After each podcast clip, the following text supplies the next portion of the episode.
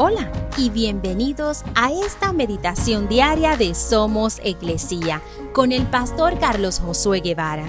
Mi nombre es Magali Méndez y queremos darte las gracias por permitirnos traer esta palabra de bendición a tu vida el día de hoy.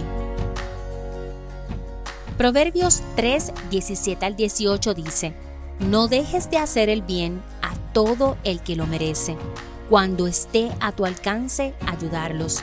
Si puedes ayudar a tu prójimo hoy, no le digas, vuelve mañana y entonces te ayudaré.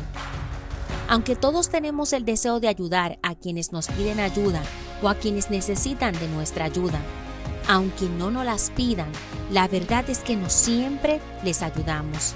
Pensamos mañana lo haré y lamentablemente eso no sucede. El dejar algo para el siguiente día lo hace más difícil de hacerlo, pues el sentimiento de urgencia o de importancia se disipa con el pasar del tiempo y hace más fácil el no hacer nada.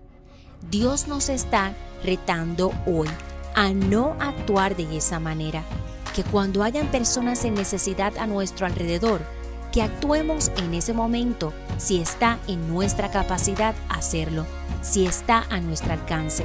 De lo contrario, perderemos la oportunidad de hacer el bien y de ser usados por Dios para algo que Él deseaba hacer a través nuestro. Deja que Dios fluya a través de ti y actúa en ese mismo momento.